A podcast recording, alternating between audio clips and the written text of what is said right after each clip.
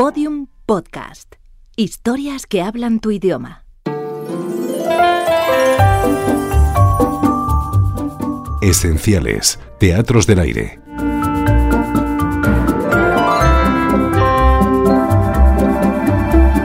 Centenario del dramaturgo Antonio Buero Vallejo.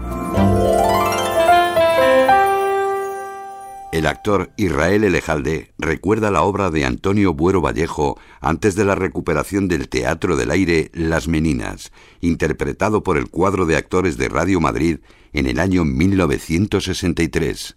A mí Buero Vallejo me parece uno de los eh, mejores dramaturgos eh, españoles. Yo siempre he dicho, y lo he dicho en alguna entrevista, que si Buero Vallejo fuera americano, sería tan famoso como Tennessee Williams. Eh, lo que pasa que con esa tendencia que tenemos a ser tan críticos con lo nuestro, a veces pues no se tiene en valor el teatro de Buero Vallejo. yo no he tenido la suerte de interpretar nunca nada de Buero, hay una, hay una de las funciones que a mí me fascina, que es la, fundación. Creo que es un texto que vuela, que vuela muy, muy alto. Eh, es verdad que el teatro de Buero siempre se mueve dentro de de alguna forma tienen unos parámetros muy parecidos, pero por otra parte, como con todos los autores, ¿no? como con Tennessee Williams, tú lees la obra de Tennessee Williams y, siempre hay una serie de temáticas y un estilo muy reconocible, con alguna excepción. En el caso de Buero, evidentemente también. Pero dentro de eso también creo que hay muchos cambios, o sea, desde historia de, una escalera a la fundación o, el concierto de San Ovidio, eh, hay elementos parecidos, pero también hay atmósferas muy, muy diferentes.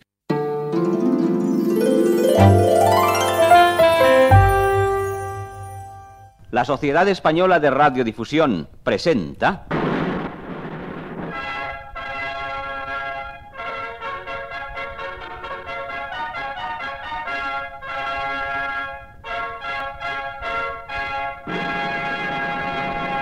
El Teatro del Aire, que les ofrece Las Meninas de Antonio Buero Vallejo.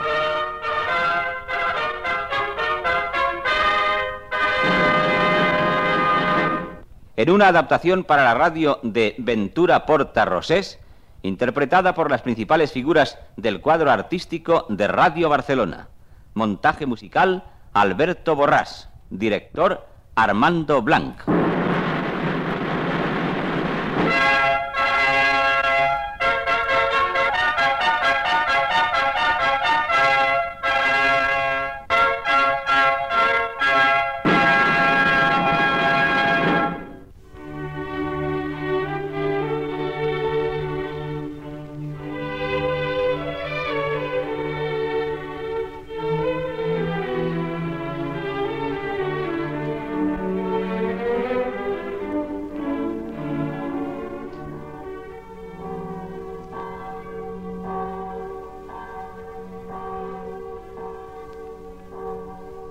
Aquel año del Señor de 1656 doblaban en San Juan cuando mi compadre y yo llegamos ante la casa del sevillano. Vuesas mercedes sabrán, sin duda, que me refiero al pintor del rey, que habitaba en la llamada Casa del Tesoro, una de las dependencias del Alcázar Real frente a los aposentos de las infantas. Quedamos en que traje a mi compadre a casa del sevillano. Nos habíamos amistado cuando él nos pintó fingiendo dos filósofos antiguos. Yo le preguntaba, Señor don Diego, ¿también eran pobres aquellos dos filósofos? Y él me decía que sí. Y yo le decía, pero sus andrajos no serían como los nuestros. Y él respondía, los andrajos siempre se parecen. Y le daba risa. Y el tunante de mi compadre también reía. El diablo que los entendiese. Pero ellos bien se entendían. Y después mi compadre se fue de Madrid y no lo volví a ver en muchos años. Tres meses llevábamos juntos de nuevo y no nos iba mal. Ganábamos el condumio llevando bultos o de mozos de silla. Pero él ya estaba viejo y le tomaban calenturas y, dio en la manía de venir a ver al sevillano. ¿Qué tienes? Estoy cansado. ¿Y yo? Puedes irte. Sé dónde estoy. Esta es la casa del tesoro. No puedes valerte sin mí. Estás casi ciego. ¿Por qué te empeñas en ver al sevillano? Por la comida no es. Te conozco. Eso es cuenta mía. Ni siquiera sabes si te acogerá. ¡Vete! Tú viniste hace tres meses de La Rioja y traías barba. Y otro nombre. No el que yo te conocí hace 16 años cuando te las rapabas. Para ti no es bueno el aire de palacio. Cállate. Aguarda. Oh, creo que salen los enanos. Hay alguien tras los vidrios. Ah, no. Son las meninas de la infanta. Algún real de a ocho me tienen dado. Puede que hoy caiga otro. Bueno, esto no puede ser. Pero por Dios, que de ninguna manera. Vaya, por Dios. Que la Santa Virgen premie la gran caridad de tan nobles damas. Alejaos presto. Puedo también ofrecer alguna linda bujería digna de tan altas señoras. Si no le damos, no se irá. ¿No tendríais vos algún maravedí? Vean que chapines de cuatro pisos no los hay más lucidos. Doña Marcela. Mi señor don Diego Ruiz de Azcona. Hágame la merced de asistirme con estas señoras. Sepamos quién les dio licencia para salir al balcón. Vimos a este hombre que suele vender randas y vueltas. Otras veces es porque cruza un perro o, o un galán. Se comportarán mejor en adelante. Háganme la merced de entrar, señoras. Dentro de palacio es donde mejor se pasa. Cuando lleguen a mi edad lo comprenderán. Noble señora, mirad estos lindos chapines con virillas de oro. ¿Es que ya no hay guardia en palacio? Pero señora. ¿No se puede dar un paso en los patios o en la plazuela sin toparse esta lepra de pedigüeños? ¡Aquí esa guardia! ¡Alejad a esos fulleros! ¿Cómo ha dicho? No, no es menester, señora. Ya nos vamos, señor soldado. Deja ver el portal de don Diego. Luego, hermano, ahora no conviene. Vamos, vamos.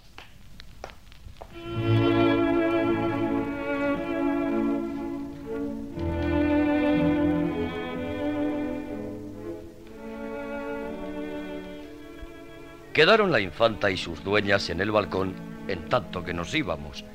Ya a los pocos pasos cruzamos con el llamado Juan de Pareja, que había sido esclavo moro del pintor y que se dirigía precisamente a la casa del maestro. Y encontróle antes de entrar asomado al balcón de su estudio.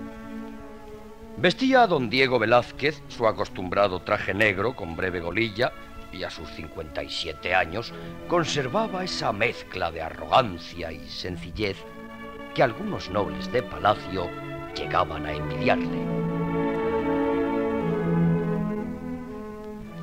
Amo. ¿Amo? no olvides que el rey te ha libertado. Perdonad, señor. He de hablaros. Luego. Mira hacia los caños del peral.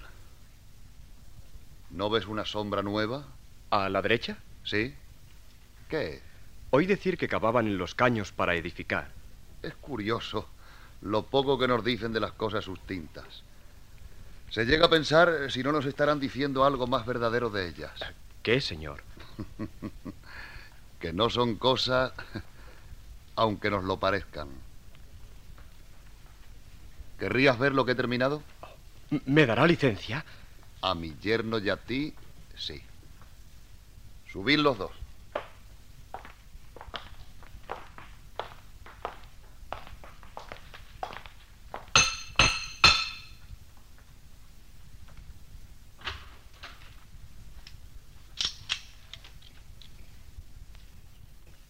Dios guarde a mi señora. Mi señor don Diego nos da licencia a don Juan Bautista y a este humilde criado para ver su pintura. ¿La terminó ya? Me lo ha dicho desde el balcón. Maestro, ¿podemos subir? ¿No estás hoy de semana en palacio? Quería ver el cuadro. Subid. Con vuestra licencia, señora. Y, y los dos.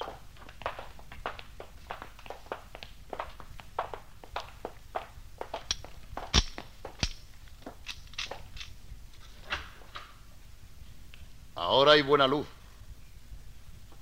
Venid. Aquí.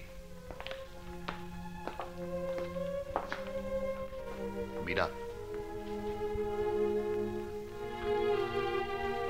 Perdonad. No, no. Eh, podéis acercaros. Oh, es increíble. Ni el Tichiano habría acertado a pintar algo semejante. ¿No será que te quita el juicio la belleza del modelo? Gustaría de copiarlo algún día. Sería peligroso. Ea, Juan, ¿qué haces ahí con un papamoscas? Tiempo tendrás de verlo. Bajemos. Vamos, hijos míos.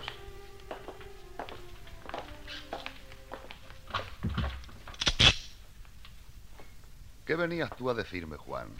Excusadme, señor. Vuestra pintura me lo hizo olvidar. El barrendero mayor os buscaba porque los mozos no querían limpiar la galería del cierzo. ¿Y eso? Piden sus atrasos. Querían acudir al señor marqués. Conviene que os adelantéis. Ni pensarlo. Que protesten ante el marqués. Bautista, hijo. ¿En qué piensas?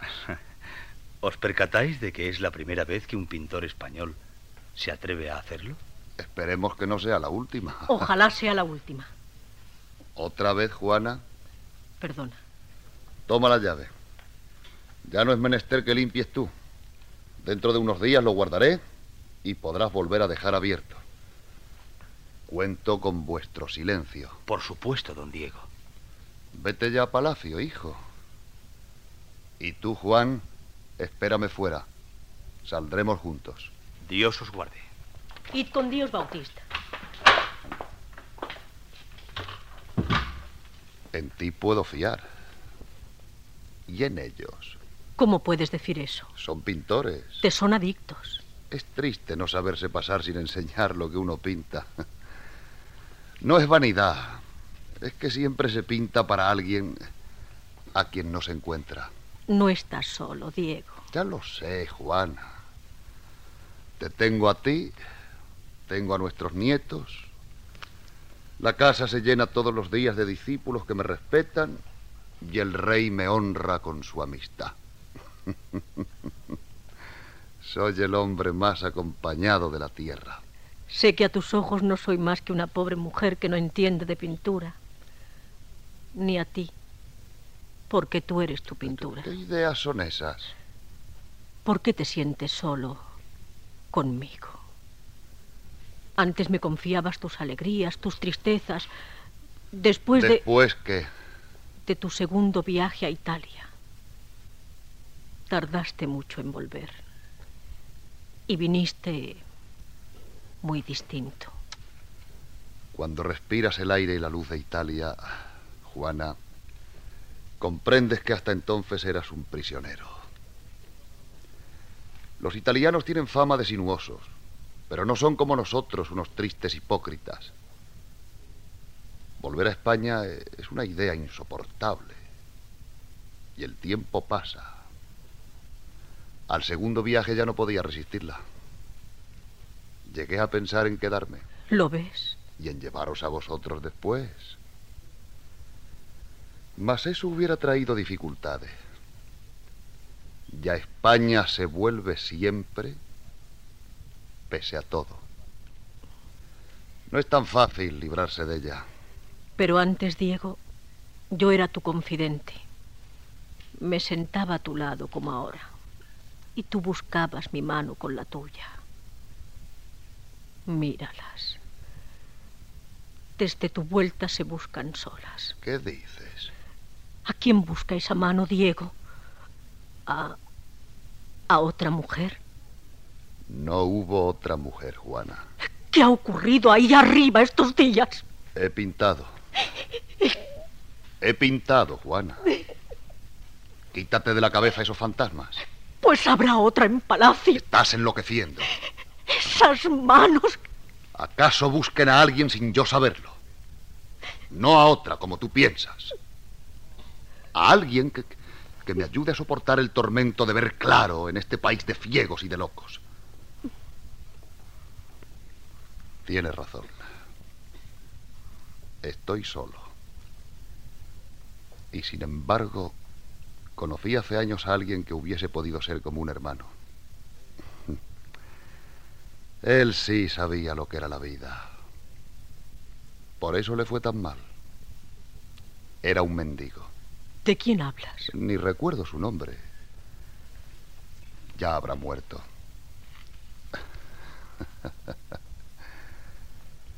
Perdóname, Juana. Estoy solo, pero te tengo a ti. No debí levantarte la voz. Es que estoy inquieto por el cuadro que quiero pintar. El rey ha de autorizarlo y no sé si lo hará. Calla.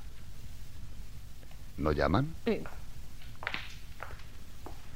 Vuestro primo don José Nieto Velázquez ruega ser recibido por mi señora. Os traje vuestras prendas por si no queríais. Oh, bien pensado. Aguárdame tú en la puerta, saldré por el corredor. ¿Por qué huyes de tu primo? No dice más que niñerías. Es el mejor amigo que tienes en Palacio, Diego. ¿Por qué solicitó el puesto de aposentador mayor cuando yo lo pedí? Lo ha aclarado muchas veces. Se presentaban otros y era preferible que lo alcanzase él si a ti no te lo daban. Te quiere bien, Diego. Y a ti más que a mí. No me opongo, pues que gusta de su plática. Yo con tu licencia me escabullo. Deseame suerte, Juana. Puede que el rey decida hoy. Que Dios te ayude.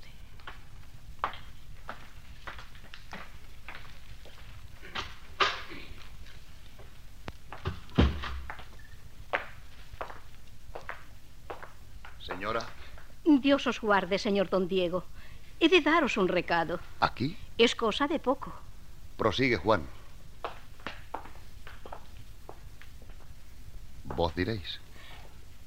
Mm, No así, don Diego. No me lo hagáis más difícil. No os entiendo. Sí que me entendéis. Y aunque solo fuese por eso, no debierais hablarme con tanta frialdad. Nos conocemos desde que os protegía el señor conde duque y yo servía en su casa. Entonces era casi una niña. Una niña requerida por muchos galanes, pero que solo quería encontrar una verdadera amistad. ¿Os referís a cuando aún vivía vuestro señor esposo? No lo nombréis. Sabéis bien que mi matrimonio fue una cruz. Recuerdo en efecto que me honrasteis con esa confidencia. Ah, recordar viejas historias es lo que nos queda a los viejos, señora. Un hombre como vos nunca es viejo, don Diego. Ni mozo. La madurez sabe guardar secretos deleitosos que la mocedad no sospecha. Lo decís por mí, señora. Lo digo por los dos. Disculpadme. Me aguardan en palacio. A vuestros pies, doña Marcela. No os vayáis aún. Señora, eh, ¿Por qué no queréis entender? Es que el sufrimiento de una mujer nos causa por lo menos un poco de piedad. ¿Sois de hielo o de carne? señora, vuestra severidad moral es proverbial en palacio. ¿Cómo podríais vos, tan impecable, abandonaros al mayor de los pecados? No puedo creerlo. Es el más humano de todos. Hablo, señora, del pecado de la doblez. Sin duda os queréis chancear a mi costa. No hagáis que me desprecie a mí misma. Quiero advertiros de que nos están mirando. No es el centinela, señora. Es la infanta doña María Teresa. Ah. Se dice que frecuenta vuestro obrador. ¿La retratáis? Aún no. A vuestros pies, doña Marcela. Guardaos de una mujer despechada, don Diego.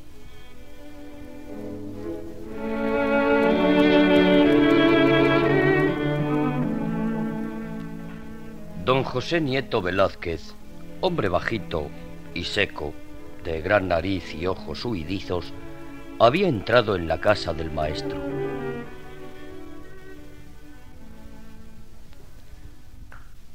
Aquí estaremos más tranquilos. Es con mi señor don Diego con quien debiera hablar, mas vos me escucháis siempre con más bondad que él. Es que él siempre está pensando en sus obras. Pero os quiere bien.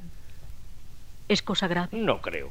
Aunque no conviene descuidarse, los pintores de su majestad andan murmurando. No me sorprendería que intentasen indisponer a don Diego con el rey. Siempre le digo a mi esposo que sois nuestro mejor amigo. Lo intento humildemente. Ayudadle cuanto podáis, primo. Lo ha menester. ¿Lo decís por algo determinado? No, no, no me sucede nada. Ea, contadme novedades. No conviene confiarse. Satanás sabe que España es predilecta de Nuestra Señora y urde cuanto puede contra nosotros. Que nuestro Señor nos libre siempre de su poder. Cierto que necesitamos de toda su gracia para no caer en las tretas del enemigo. Él sabe siempre el modo de atacar. Un pensamiento soberbio, la codicia de los bienes ajenos. eh, una mujer lozana. Eh, Una mujer. Sabéis bien que es uno de sus más viejos ardides y más funesto de lo que se piensa, porque por veces la tal mujer no es sino el diablo mismo que toma su apariencia para embrujar al hombre y destruir su hogar. ¿Y cómo se sabe si es el diablo o una simple mujer? Hay procedimientos, eh, exorcismos, se aplican según los indicios. Sí, claro. Señora. Dispensadme. No me encuentro bien. Ya no dudo de que algo sucede. Sabéis que podéis confiar en mí. Sí, lo sé. Pero ¿Qué os detiene? ¿Os consta que estoy lleno de buena voluntad hacia vos? juradme que a nadie diréis lo que os voy a confiar. ¿Tan grave es? Jurádmelo. En todo lo que no vaya contra mi conciencia, juro callar. Ni sé cómo empezar. ¿Es cosa que atañe a don Diego? Sí. ¿Acaso una mujer? ¿Sabéis algo vos? ¿Alguna dama de palacio? No creo. Entonces es la que viene aquí. ¿Qué decís? Él me ha prometido que no vuelve. Pero hace años que no le importo nada. Lo sé. Se encerraban ahí arriba. Él dice que a pintar solamente. ¿Una mujer de la calle? Sí. ¿Podría ver yo esa pintura? No. Oh, no, no, no puedo enseñárosla. Eh, Está cerrado. ¿Cerrado? ¿La habéis visto vos? No puedo enseñarla. Me lo ha prohibido. Mal podré ayudaros si no veo la pintura. No debo desobedecerle. No debo traicionarle. Describídmela. Oh. No me atrevo. Pensaré en el caso, señora. Permitid que me retire. Dios os guarde. No os vayáis. Subid conmigo. Yo os fío que no os arrepentiréis. Habéis prometido ayudarle. Y lo mantengo.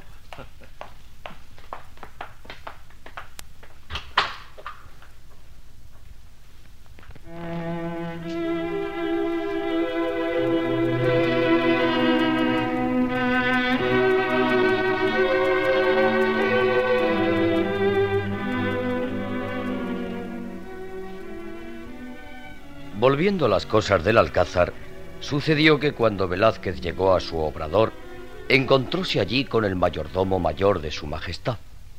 Dios guarde a vuesa merced.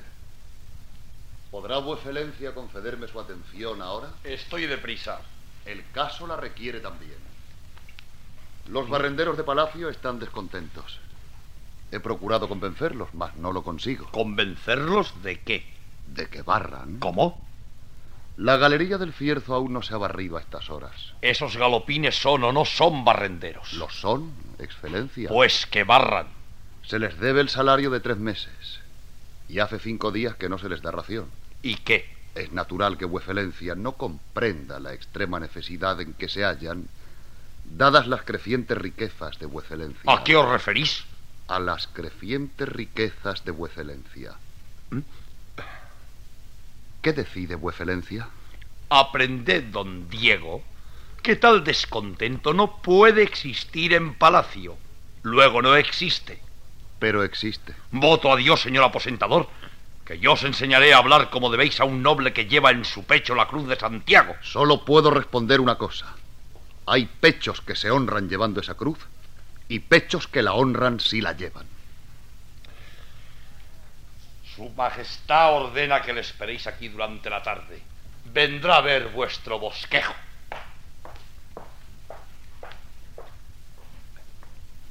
La paleta está dispuesta, maestro. Hay días que me admiro de lo necio que puedo llegar a ser. ¿Cierro? Pero no eches la llave. El cuadro grande no puede ser tan duro. Quizá al rey no le plazca este borrón.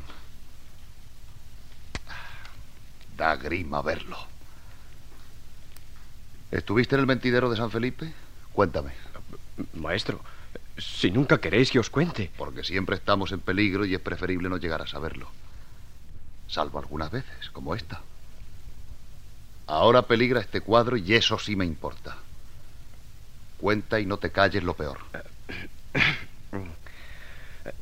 Herrera el mozo apostaba diez ducados a los demás pintores a que el rey os prohibiría pintarlo. Todo viene del viejo Nardi y de ese avispero. Me vieron. Alguien terció para afirmar que yo no diría nada, dado lo mal que me habíais tratado hasta que el rey me libertó. ¿Cómo contaron la historia? Ah, como todos. Que aprendí a escondidas durante años porque vos nunca consentiríais que un esclavo pintase, que dejé un lienzo mío para que Su Majestad lo viese y que Su Majestad os forzó a libertarme después de verlo. Creo que la gente seguirá diciendo esa necedad aunque pasen siglos. Es muy claro que no habrías podido aprender tanto viviendo toda tu vida en mi casa sin que yo lo supiera. Pero con tal de achacarte alguna mezquindad, los hombres creerán a gusto la mayor sandez. Hasta su majestad lo creyó, señor. La argucia salió bien. Juan, hijo mío, un hombre no debe ser esclavo de otro hombre. Nunca me tratasteis como tal, señor. Porque así lo creía desde que te recibí de mi suegro. Pero si te liberto yo, el marqués y todos los que se le parecen, no me lo habrían perdonado. Me he vuelto a escapar de la etiqueta. Vuestra Alteza es muy bondadosa prefiriendo platicar con un pobre pintor. Sois muy modesto. No, no salgáis pareja. ¿Cuándo empezáis el cuadro grande, don Diego? Cuando Su Majestad de su venia. Decidme pareja. ¿Cómo habéis logrado pintar durante años sin que don Diego lo supiese? Lo juzgo imposible. Yo le quitaba horas al sueño, Alteza. Ya. Ahora sí me haréis la merced de dejarnos pareja.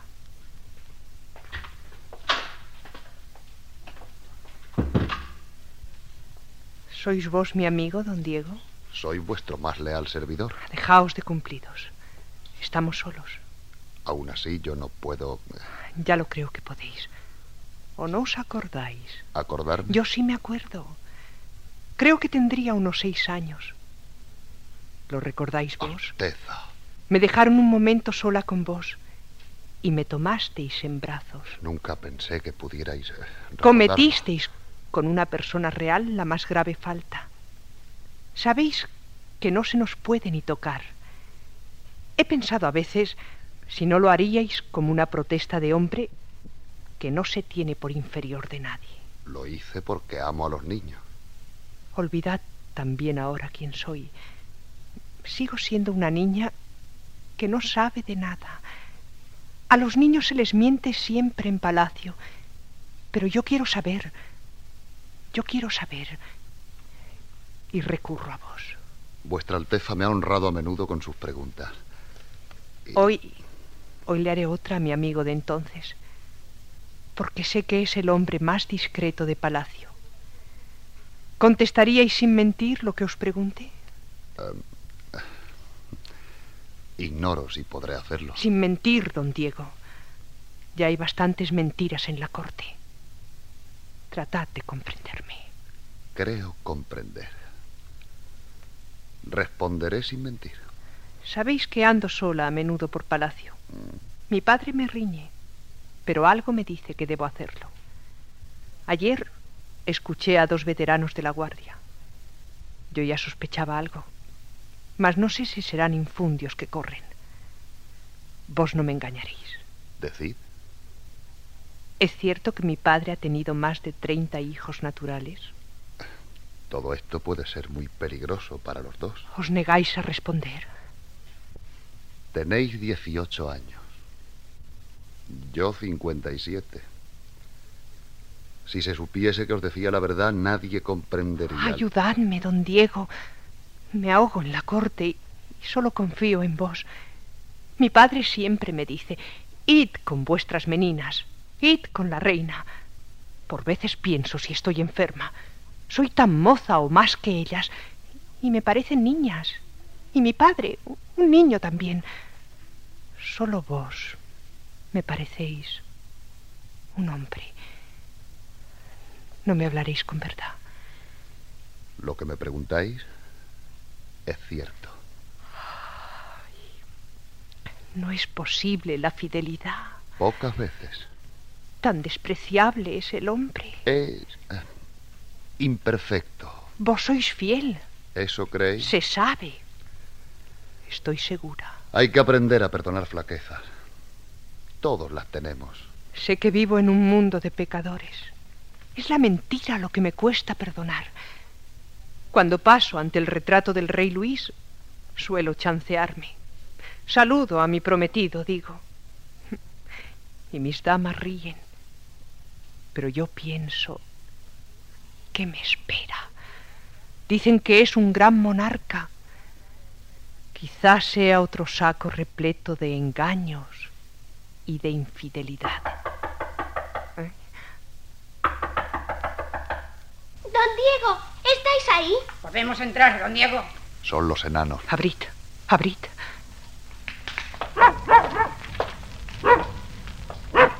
Eh, ¡Quieto, León! Eh, ¡Quieto! Don Diego, mirad cómo me obedece. Échate, León. Yo te lo mando. León. Vete. Vete. ¿Lo veis? Me obedece. Y es que comprende que seré gentil hombre. ¿Verdad, señora infanta? No se debe interrogar a las infantas, Nicolasillo. A mí se me permite. ¿Cuándo nos pintáis? No se deben hacer tantas preguntas. No está bien en criados. Somos más que criados. Don Diego nos va a pintar junto a la señora infanta Margarita porque somos muy importantes. mira, mira, Maribárbola. mira qué fea que te han pintado. Igual que eres. Nicolásito. No importa. Estoy acostumbrada. Pide perdón a María Bárbola. No quiero. Entonces te diré una cosa. También voy a pintar al perro y es menos que un criado. Malo. Los dos malos. Ven aquí. No quiero. Y cuando crezca, el rey os obligará a que me pintéis de gentilhombre con unos bigotes muy grandes. Y además, el perro se llama León. Y a mí me llamarán Sansón, porque me obedece. Eso más. Pues no te llaman ya vista de lince. Porque la tengo. Mejor que la vuestra, señor pintor. ¿Y esto, don Diego? Hay más de cincuenta como ellos en palacio. Les dejan ganar su vida. Mas no por caridad. ¿Verdad? ¿Verdad? ¿La verdad otra vez? Siempre. No creo que sea por caridad. Gracias, don Diego. Perdonad mis caprichos. Perdonadme vos mi tristeza. Doña Juana reclamaba vuestra presencia. ¿Qué sucede? Está muy asustada con un mendigo que os busca y que no quiere irse. Le he dicho que esperabais a su majestad y que tardaríais. ¿No han socorrido a ese mendigo? Sí, pero se ha desmayado. Yo diría que es un antiguo conocido, señor. ¿Quién? Aquel truán que os sirvió de modelo para el Esopo. ¿Qué? Juraría que es él. Dios bendito, vamos. Su majestad va a venir, señor.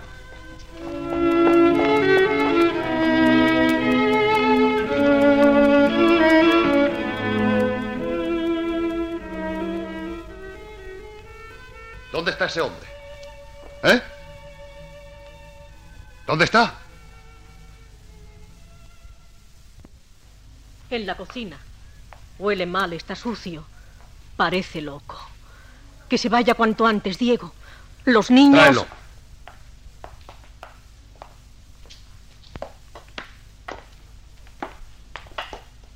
Dios os guarde, amigo. Sois vos, don Diego. No veo bien. ¿El mismo? ¿Me recordáis? Es claro. Al fin recuerdo cómo os llamáis. Pedro. Os falla la memoria. Mi nombre es Pablo. ¿Pablo? Pablo, sí. Quizá os recuerdo a vos tan mal como a vuestro nombre. Durante estos años pensé con frecuencia en vos. Quizá no debí venir. ¿Qué ha sido de vos? Vida andariega. Y de vos. Me ascendieron aposentador del rey. Y he pintado. Habéis pintado. Debo irme ya. ¿Me admitiréis un socorro? Vuestra esposa me dio ya vianda. Gracias. ¿Recordáis que me hablabais de vuestra pintura? Sí. Un día dijisteis que los colores se armonizan con arreglo a leyes que aún no comprendíais bien. ¿Sabéis ya algo de esas leyes? Claro, creo que sí. Es más, me confunde vuestra memoria. ¿Cómo os importa tanto la pintura sin ser pintor? Es que yo, don Diego, quise pintar. ¿Qué? Nada os dije entonces porque quería olvidarme de la pintura. No me ha sido posible. Ahora, ya veis, vuelvo a ella cuando sé que ya nunca pintaré. Qué poco sé de vos. ¿Por qué no habéis pintado? Ya os lo diré. Sentaos, sentaos. Sabed que me dispongo justamente a pintar un cuadro donde se resume cuanto sé. Nada de lo que pinté podrá parecérsele. Ahora sé que los colores dialogan entre sí. Ese es el comienzo del secreto. En Palacio tengo ya un bosquejo de ese cuadro. ¿Querríais verlo? Apenas veo, don Diego. Perdonad. Pero querría verlo, si me lo permitís, antes de dejaros. Pedro. ¿Cómo? Entonces me ocultabais muchas cosas. Pero no me mentíais. Vuestro nombre es Pedro. Veo que sois el mismo. Disculpadme. La vida nos obliga a cosas muy extrañas.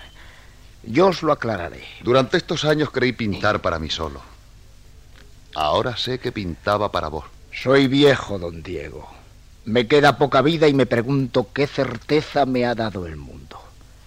Ya solo sé que soy un poco de carne enferma, llena de miedo y en espera de la muerte. Un hombre fatigado en busca de un poco de cordura que le haga descansar de la locura ajena antes de morir. Viviréis aquí. No lo decidáis todavía. ¿Por qué? Hemos de hablar. Hablaremos. Mas ya está decidido. Ahora os dejo porque el rey ha de ver vivo ron. Quizá le hice esperar y eso sería gravísimo. De él depende que pueda o no pintar el cuadro, pero me importa más lo que vos me digáis de él. ¿Queréis verlo esta tarde? Si no estáis muy cansado. Puedo caminar. Pues mi criado pareja os conducirá dentro de media hora. ¿A aquel esclavo vuestro? El rey le ha dado la libertad porque también pinta. Mas a vos no quiero mentiros. Lo logramos pareja y yo mediante una treta. ¿Y eso? ¿Habéis olvidado vuestras propias palabras? ¿Cuáles? Ningún hombre debe ser esclavo de otro hombre. Me remozáis, don Diego. Tampoco habéis vos olvidado mi pintura, Pedro. Seguid llamándome Pablo ante los demás. Como queráis. Juana. Juana. Vuelvo a palacio. Este hombre quedará aquí ahora. Dile a pareja que lo lleve al obrador dentro de media hora. ¿Le socorro cuando se vaya? No, no es menester, Juana. Queda con Dios. Os aguardo en palacio. Pablo.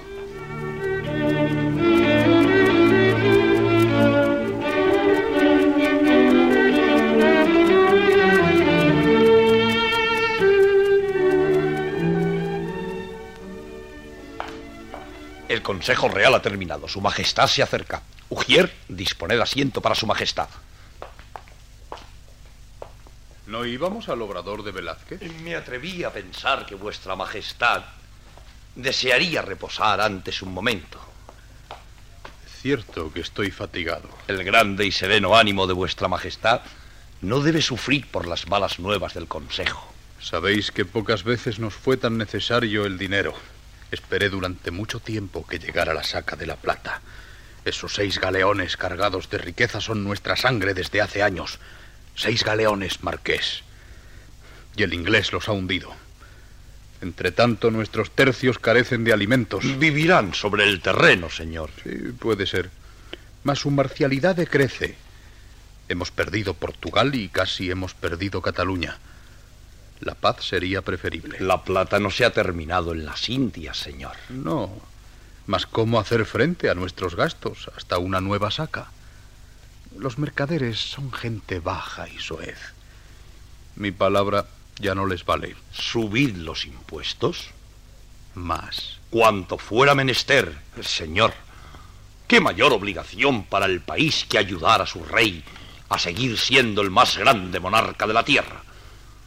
Debo daros además, señor, nuevas que no he querido exponer en el consejo, pero sin duda satisfarán a vuestra majestad.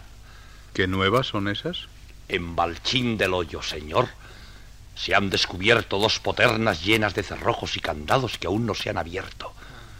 Vuestra Majestad verá como también allí nos asiste la providencia. Dios lo haga.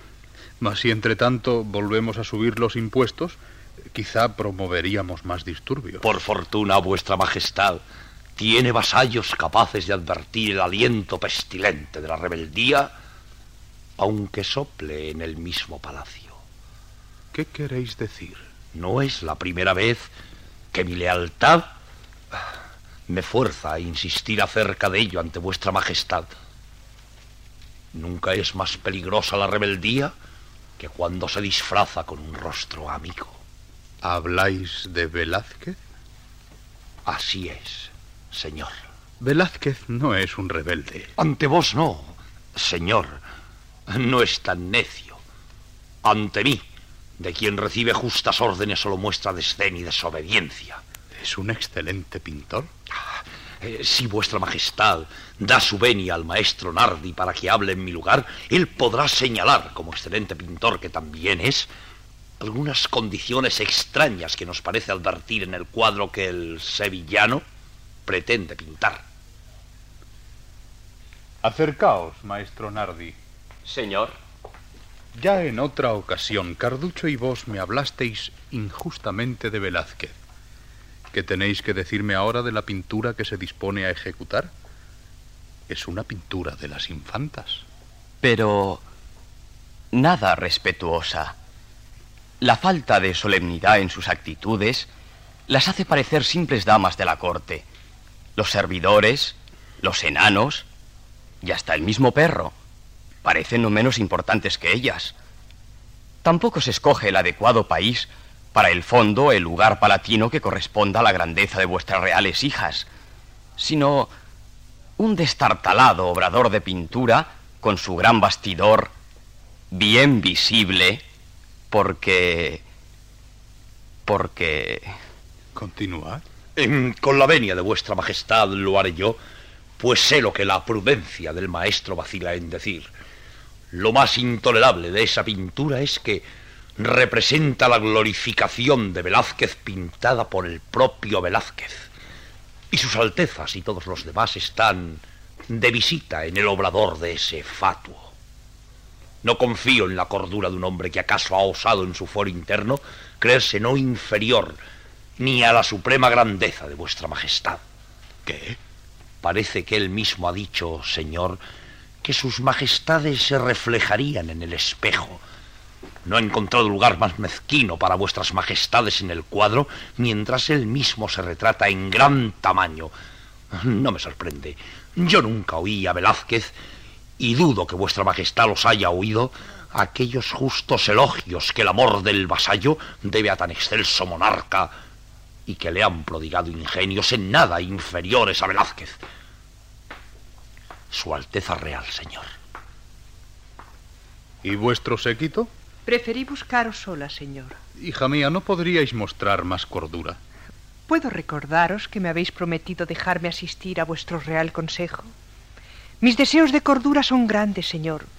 Justamente por ello osé pedíroslo. Apartaos, señores.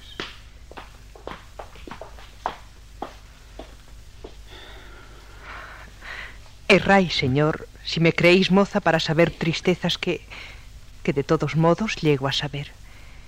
En palacio todo se sabe, que hemos perdido la saca de la plata, que no hay dinero, que el país tiene hambre, que la guerra va mal. ¿En esas cosas pensáis? Vuestros deberes son el rezo y las honestas diversiones de vuestra alcurnia. No lo olvidéis. Padre mío, solo quiero ayudaros. ¿Sabéis que hace tres días nadie comió en palacio salvo vuestra familia? ¿Qué decir? Y ayer mismo a la señora reina no pudieron servirle su confitura cuando la pidió. Hubieron de ir por ella con unos reales que ofreció entre risas un bufón. Manolillo de Gante. Marqués. Señor. ¿Cómo faltó ayer la confitura en la mesa de la señora reina? Perdonad, señor, fue una negligencia del sumiller. Ya ha sido castigado. ¿Es cierto que hace tres días no hubo de comer en palacio? Hablábamos antes de la sordidez de los mercaderes, señor. Pero yo me tendría en muy poco si no supiese arbitrar los debidos recursos. El abastecimiento está ya asegurado. ¿De qué modo?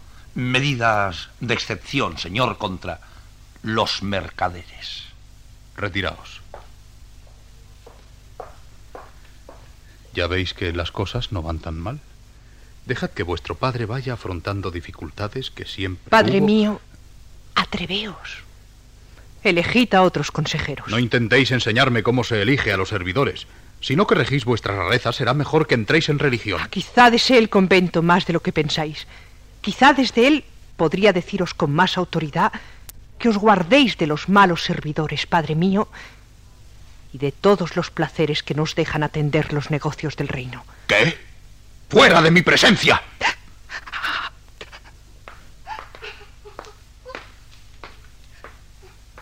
¿Dónde teníamos que ir, Marqués? Al obrador de los pintores, señor. Ah, sí, Velázquez. Pues vamos.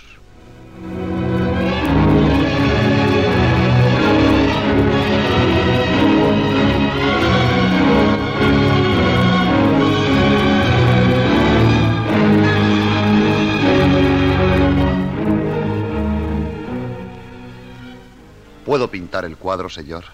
Vuestra pintura me complace más que ninguna otra. Eh, Mas ese cuadro en verdad es extraño. Eh, Sentaos a mi lado. Con la venia de vuestra majestad. Si tuviese que aclarar al marqués la causa de mi afición a vos, apenas podría decirle otra cosa que esta. Mi pintor de cámara me intriga. Hace... eh, ¿Cuántos años que estáis a mi lado? 33, señor. Hace todos esos años que espero de él un elogio rendido. Todos dicen que soy el monarca más grande del orbe. Él calla. No soy hombre de bellas palabras, y vuestra majestad tiene ya muchos que cantan sus alabanzas. ¿Por qué había de ser yo uno más en el coro? Hemos envejecido juntos, don Diego. Os tengo verdadero afecto. ¿Qué me diríais si os concediese un hábito militar? ¿Os reís? Yo esperaba al fin unas rendidas palabras. Perdón, señor. Me reía de algunos que lo llevan. ¿Alguna vez me insinuasteis que deseabais entrar en una orden militar? Cierto, señor. Puesto que la verdadera hidalguía no siempre se reconoce, y puesto que para algunos un pintor no es más que un criado, deseo una cruz para mi pecho. ¿Cuál? Podría ser Santiago, señor. y me vería muy honrado si el señor Marqués fuese mi padrino. ¿Habéis sido infiel alguna vez a vuestra ¿Mm? esposa? Creo que... eh, No, señor. ¿No os inquietan las mujeres? Yo amo a mi esposa, señor. ¿Queréis decir que yo no amo a la mía? Responded. El cielo me libre de juzgar los sentimientos de vuestra majestad. Entonces, Las mujeres aún me atraen, señor. Pero me parece tan grave tomar todo eso a juego. El hombre se satisface. ¿Y acaso deja detrás una madre y un hijo que pueden padecer y llorar con ese momento de deleite? No. No podría. Triste vida. ¿Puedo pintar el cuadro, señor? Aún no lo tengo decidido. ¡El rey! ¡El rey! ¡El rey!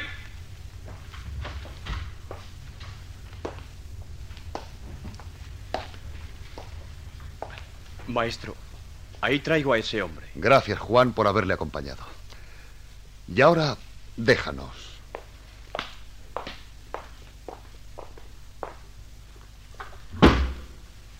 Ya estamos solos. ¿Queréis ver mi borrón, Pedro? Llevadme.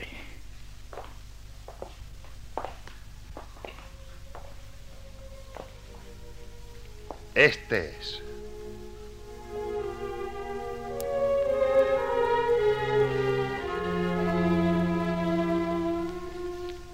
Sí. Creo que comprendo. Un cuadro sereno, pero con toda la tristeza de España dentro. Quien vea a estos seres comprenderá lo irremediablemente condenados al dolor que están. Son fantasmas vivos de personas cuya verdad es la muerte. Quien los mire mañana lo advertirá con espanto, sí, con espanto, pues llegará un momento, como a mí me sucede ahora, en que ya no sabrá si es él el fantasma ante las miradas de estas figuras, y querrá salvarse con ellas, embarcarse en el navío inmóvil de esta sala, puesto que ellas lo miran, puesto que él está ya en el cuadro cuando lo miran y tal vez, mientras busca su propia cara en el espejo del fondo, se salve por un momento de morir. Perdonad. Debería hablaros de los colores como un pintor, mas ya no puedo. Apenas veo. Habré dicho cosas muy torpes de vuestra pintura. He llegado tarde para gozar de ella. No, Pedro. Esta tela os esperaba. Vuestros ojos funden la crudeza del bosquejo y ven ya el cuadro grande, tal como yo intentaré pintarlo. Un cuadro de pobres seres salvados por la luz. He llegado a sospechar que la forma misma de Dios, si alguna tiene, sería la luz. Ella me cura de todas las insanias del mundo.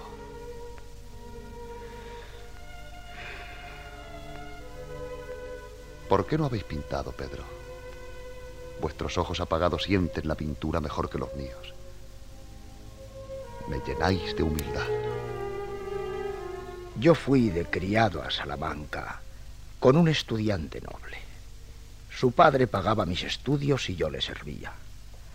Allí siempre que podía me iba al obrador del maestro Espinosa. Mis padres eran unos pobres labriegos. A los tres años de estudiar, el maestro Espinosa logró convencerlos de que me pusieran con él de aprendiz. Cuando íbamos a convenirlo, mi señor robó una noche cien ducados para sus caprichos a otro estudiante. Registraron y me los encontraron a mí. ¿A vos? Los puso él en mi valija para salvarse. Me dieron tormento. Yo no podía acusar al hijo de quien me había favorecido. Solo podía negar y no me creyeron. Hube de remar seis años en galeras. Dios santo. El mar es muy bello, don Diego. Pero el remo no es un pincel. Al salir de galeras quedan pocas ganas de pintar y hay que ganar el pan como se pueda. Volví a mi pueblo. Allí sufrí once años. Hasta mis padres me creían un ladrón. Cuando empezó la guerra en Flandes me alisté. Me dije, allí me haré otro hombre. Pero la guerra de cerca... ¿Os sentís mal? Hoy llamaré al médico para que os vea. Nada os faltará mientras yo viva. Vais a cobijar a un licenciado de galeras. Ah, esa cuenta ya está saldada. No decidáis tan presto. Pero nadie los escucha. Desde aquellas puertas no pueden oír. Acercaos. He de deciros algo. En Flandes, en una de las banderas españolas, no, en la mía, no, en otra, El país aún no estaba agotado y se podía encontrar vianda. Pero los soldados pasaban hambre. Les había caído en suerte un mal capitán. Se llamaba... Bah. Olvidé el nombre de aquel pobre diablo. No pagaba a los soldados y robaba el abastecimiento. Si alguno se quejaba, lo mandaba a palear sin piedad. Se hablaba en la bandera de elevar una queja al maestre de campo, pero no se atrevían. Quejarse suele dar mal resultado. Un día dieron de palos a tres piqueros que merodeaban por la cocina y uno de ellos murió. Entonces el alférez de la bandera se apostó en el camino del capitán y lo mató. Lo, lo mató en duelo leal, don Diego. Era un mozo humilde que había ascendido por sus méritos, un hombre sin cautela que no podía sufrir la injusticia allí donde la hallaba. Pero mató a su jefe y tuvo que huir. Si vive, presumo lo que habrá sido de él. En Lorca se han levantado más de mil hombres contra los impuestos. En La Rioja mataron a dos jueces en febrero por la imposición del vino. En Galicia, los labriegos han quemado todo el papel sellado porque han vuelto a grabarles el aceite. En Palencia quemaron la cosecha antes que entregarla. El país entero muere de hambre, don Diego. Y como en Flandes, le responden con palos, con ejecuciones.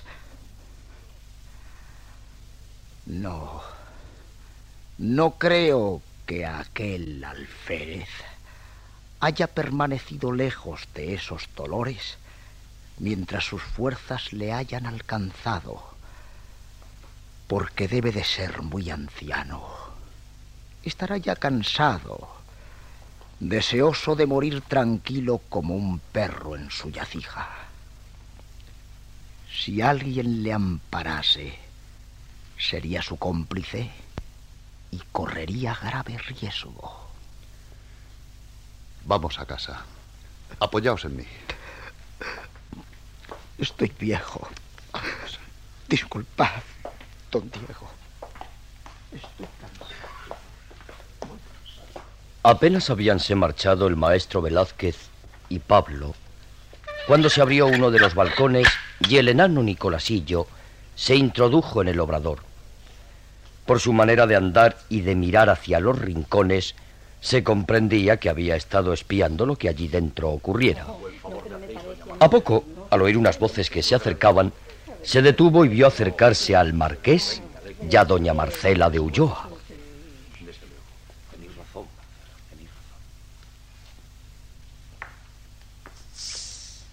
Está abierto.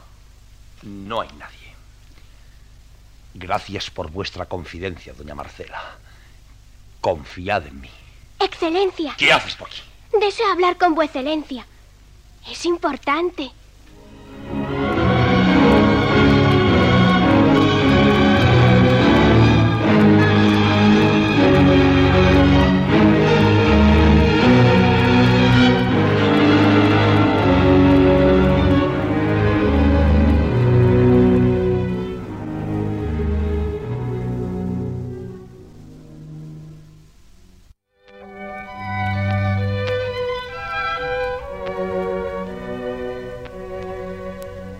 Vivía ya mi compadre en casa del pintor, no muy a gusto de doña Juana, quien temía que el viejo pudiera ser alguna encarnación del maligno.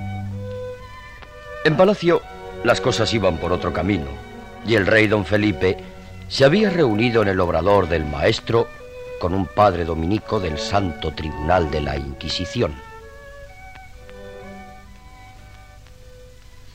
Vuestras paternidades han sido muy generosas poniendo este caso en mis manos, y lo examinaré con el rigor que nuestra santa religión pida, tanto más cuanto que don Diego deberá responder hoy de alguna otra imputación no menos grave. Sí, tal vez ha llegado su hora. Sí, Excelencia. Decidla. Desde que Vuecencia lo disponga, nadie entrará por esta puerta sin licencia expresa de Vuecencia, salvo sus majestades y el pintor Velázquez. Cumpla, señor. Todo dispuesto, señor. ¿Habéis puesto guardias en las puertas? Creí cumplir así con la discreción que vuestra majestad me ha encarecido. Pues parece que las hubierais puesto para que se corriera la voz. Vuestra majestad eligió este aposento por creerlo más discreto. Pero no hablé de guardia alguna. Habría bastado con cerrar las puertas. La guardia del corredor ha dado ya que sospechar. Si vuestra majestad lo quiere, retiraré la guardia. Dejadlo estar, no más movimientos. Bien, señor. Y si vuestra majestad da su venia, el examen de esta tarde no se reducirá a la acusación principal ni al otro peligro que me honré en señalar a vuestra majestad. Preveo que podré traer además otra y muy grave imputación. Nada me habéis dicho. Porque aún no debo afirmar nada, señor, pero aguardo informes. Acercaos, don Diego. Señor.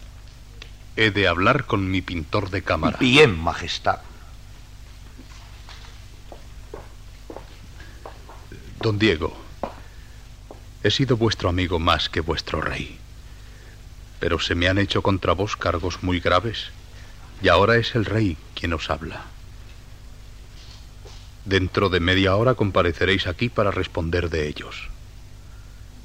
Mucho me holgaré de que acertéis a desvanecerlos. Puedo responder ahora si vuestra majestad lo desea. Han de estar presentes otras personas. Empiezo a comprender, señor.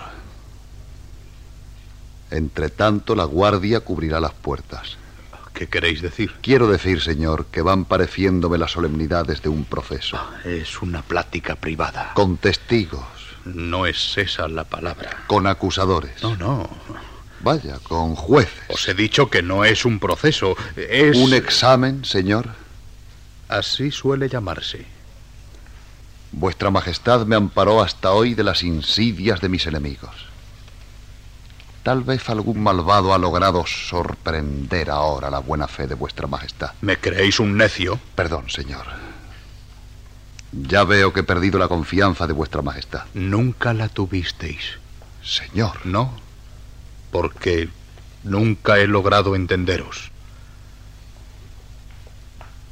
Nadie nos oye salvo Dios, don Diego. Interrogad a vuestra conciencia. No tenéis nada de qué acusaros. Esperaré a saber los cargos, señor. ¿Debo permanecer aquí hasta entonces? Quizá podáis ir antes a vuestra casa si me prometéis volver a tiempo. Es el amigo quien os lo concede. Mas no. Aún no sé si debo concederlo. No alcanzo en qué he podido ofender a vuestra majestad. ¿Os atreveríais a destruir alguna pintura vuestra, don Diego? Mal podría hacerlo si ya no está en mi poder, señor. Me refería en el caso de que lo estuviese. Mas no respondáis. Id a vuestra casa. Gracias, señor. Con la venia de vuestra majestad.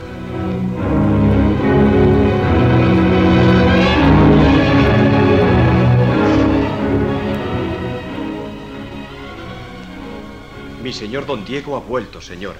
¿A estas horas? ¿Te sientes mal? Traes mala cara. No te vayas, Juan. ¿Están los niños? Salieron al jardín de la priora con la dueña. ¿Y los criados? Arriba. Pablo está en la cocina. ¿Qué te sucede? Empezaré por ti, Juan. ¿Has hablado con alguien del cuadro que he pintado arriba? ¿Yo, señor? Recuerda bien. ¿Alguna palabra imprudente que se te hubiese escapado? Solo con vuestro yerno, señor. Júramelo. Diego, tan grave es el caso. ¿Lo juras? Lo juro por mi eterna salvación, señor. ¿Tampoco tú has hablado, hijo mío? Con nadie, salvo con los aquí presentes. A ti no debiera preguntártelo, Juana. Don Diego. No admito ese tono. Solo vosotros tres sabíais esa pintura. Uno de vosotros ha hablado. También se la has enseñado a Pablo. No sabes lo que dices. Con el mayor respeto, don Diego. Nos ofendéis desconfiando de nosotros y no de él. es justo. Él oirá todo esto. Pablo. Pablo. ¿Con quién habéis vos hablado del cuadro que os enseñé arriba? Con vos nada más. Doña Juana preferiría que lo juraseis. Yo no he dicho eso. Doña Juana no daría crédito al juramento de un pobrete. Pero vos sabéis que yo no he hablado. Cierto que lo sé. Tengo poco tiempo y he de averiguar quién miente de vosotros antes de volver a palacio. Quien haya sido que nos ahorre a todos tanta vergüenza. ¿Nadie? ¿Tú no te has separado de la llave, Juana? No. Nadie puede haberlo visto. Ni los criados, ni los nietos. Nadie. ¿Por qué me aborrecías tú en Italia, Juan? ¿Qué decís, señor? Digo que me odiabas al final de nuestro viaje a Italia y te pregunto el por qué. Siempre os he amado como a mi bienhechor que sois. Siempre no. Estás mintiendo. Luego puedes haber sido tú. ¿Has sido tú? He jurado mi amo. Ah, no olvidas la palabra. Tenías un amo generoso, pero era un amo. Y le odiaste. No, no. Confiesa ya. Sí. Sí, mi señor. Cierto que os aborrecí. Pero no os he traicionado. Por Jesucristo vivo que no. ¿Por qué me odiabas? Perdón, señor. Perdón. Habla. Por aquella moza de Roma. ¿Qué moza? Aquella que os sirvió de modelo. Era lo más bello que había encontrado en mi vida. Yo hubiera dado por ella todo. Todo. Y si ella me hubiese mandado apuñalaros, entonces sí, entonces lo habría hecho. Pero se mofaba de mí. Era una ramera y me despreciaba. Me llamaban negro, monstruo, mientras os daba vos todos sus favores. ¿Qué dices? Vos le agradabais mucho. Ella misma me lo dijo. Y yo, yo sufría. Vos erais el más grande de los pintores. Yo era un aprendiz. Vos erais libre y apuesto. Yo feo y esclavo. Yo moría por ella. Y vos. Vos. ¿Yo qué? Vos la teníais sin esforzar. Diego. ¿Has creído eso? Y lo sigo creyendo. Y ahora te has vengado. Eso no. Yo no he sido. Yo moriría por vos. Me amo. Me amo. Levanta. Me amo. Ea, levanta. Mala cosa la esclavitud. ¿No puede callar este hombre? Este hombre dirá cuanto le plazca porque él no ha sido. ¿Puedes tú decir lo mismo? Me ofendéis. ¿Qué ha sucedido, Diego? He sido denunciado al santo oficio. ¿Qué? ¿Por esa pintura? Por esa pintura. ¿Qué pueden hacerte? Pronto lo sabré. Esta tarde voy a ser juzgado. Esta tarde. Quien me haya traicionado, que lo diga. Tendré en cuenta que soy yo el culpable. Nunca se debe confiar en nadie. Juan, si has sido tú, te perdono. O tú, hijo mío, quizá por una ligereza, por el deseo de contar algo que nos ha sorprendido. Aunque me duela, no intentaré disipar vuestra sospecha. Os ofrezco mi humilde ayuda y os ruego que la aceptéis.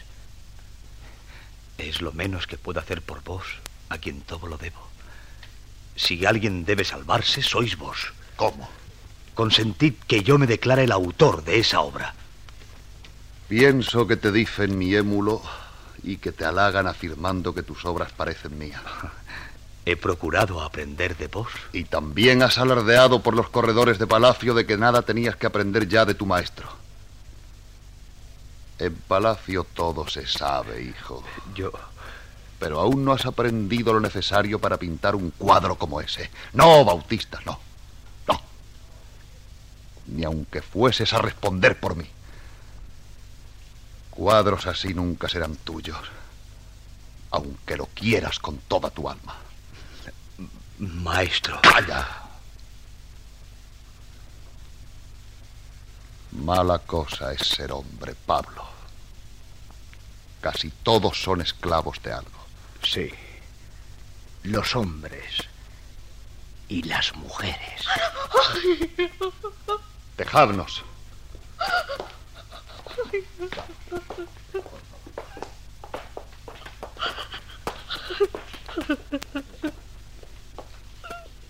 Con que has sido tú. No puedo creer que él te haya denunciado. ¿Él? Eh, si seré necio. Nuestro primo José, claro. No puede haber hablado. Te debe tanto. Por eso mismo. ¿Le enseñaste la pintura? Sí, pero lo hice para ayudarte, Diego. ¿Estás segura? ¿Dudas de mí? Eres tú quien duda. Yo, yo no... Lo denuncia tu voz. ¿No sabes si has desobedecido a tu esposo para ayudarle o para hacerle daño? Yo... ¿A ti? Qué insoportable duda. ¿Eh? Al enseñar el cuadro te lo repetías. Estoy ayudando a mi Diego. Le estoy ayudando. Querías ver si acallabas otra voz que te decía, hazle un poco de daño. También tú sufres por él, que te ha ofendido con esa mujer y con otras. ¡Calla! ¡Calla! La verdad siempre duele.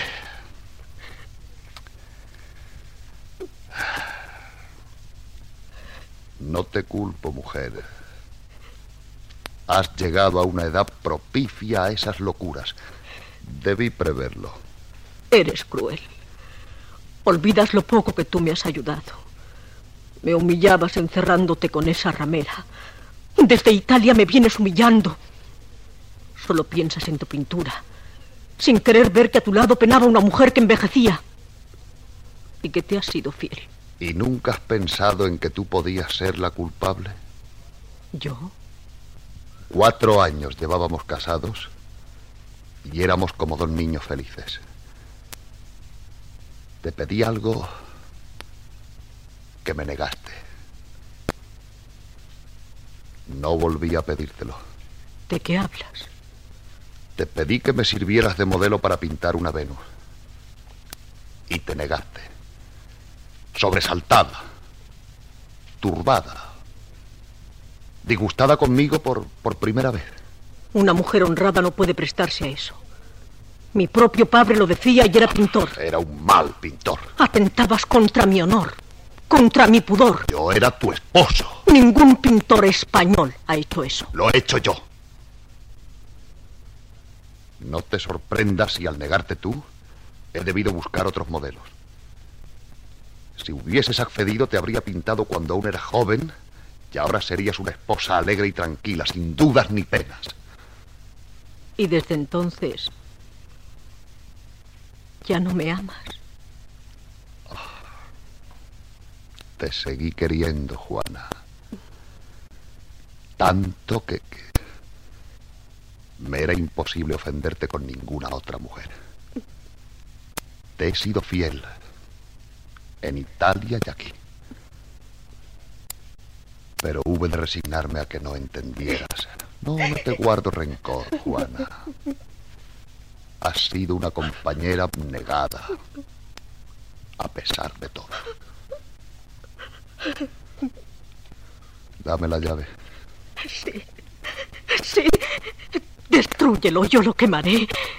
Podrás decir que ya no existe, que fue solo un estudio. Ese cuadro no será destruido mientras yo pueda impedirlo. Te tomo la llave para que no lo hagas tú. ¿Qué va a ser de ti? Entre nosotros nunca se sabe cuál será el castigo. Si una reprimenda o la coraza de embrujado. Todos los episodios en podiumpodcast.com. Síguenos en Twitter, arroba podiumpodcast y en facebook.com barra podiumpodcast.